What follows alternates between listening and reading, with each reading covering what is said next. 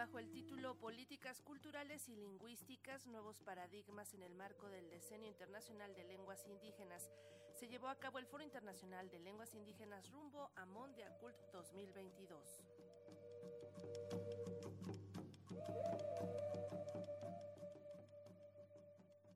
Con el objetivo de generar un espacio de reflexión sobre los retos y oportunidades que implica el diseño internacional de lenguas indígenas para la definición y el desarrollo de políticas que promuevan la revitalización y preservación de las lenguas desde nuevos paradigmas relacionados con el multilingüismo como factor de sustentabilidad, se llevó a cabo el Foro Internacional de Lenguas Indígenas.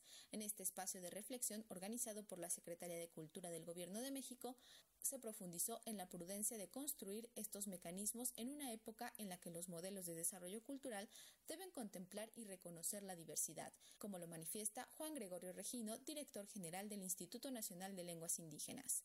Cuando hablamos de políticas culturales, esto le atañe a los estados, al Estado-Nación en su conjunto. Tiene que transformarse.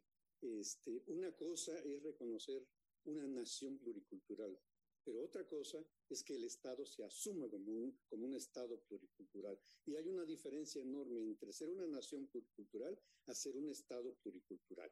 Y ahí creo que nos falta mucho que hacer y mucho es lo que hay que caminar.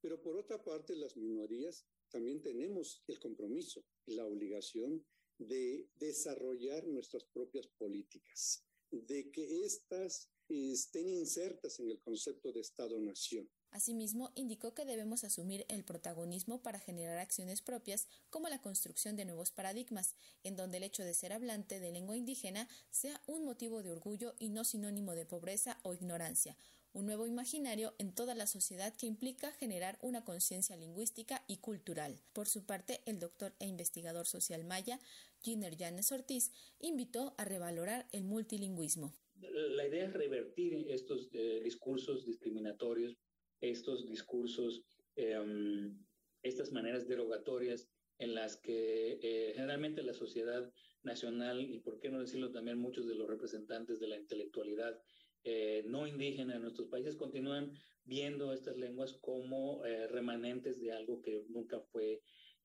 importante. Entonces, revalorar la importancia histórica de nuestras lenguas, este, incluido desde luego eh, la mayatán, el purépecha, este, la lengua ñato, eh, la lengua otam, entre otras, este, tiene, tiene su importancia desde el punto de vista desde el punto de vista educativo, pero hacerlo de una manera también crítica, sopesando las oportunidades eh, y, los logros de, y, los propios procesos de estructuración y de jerarquización del poder que también son necesarios eh, considerar.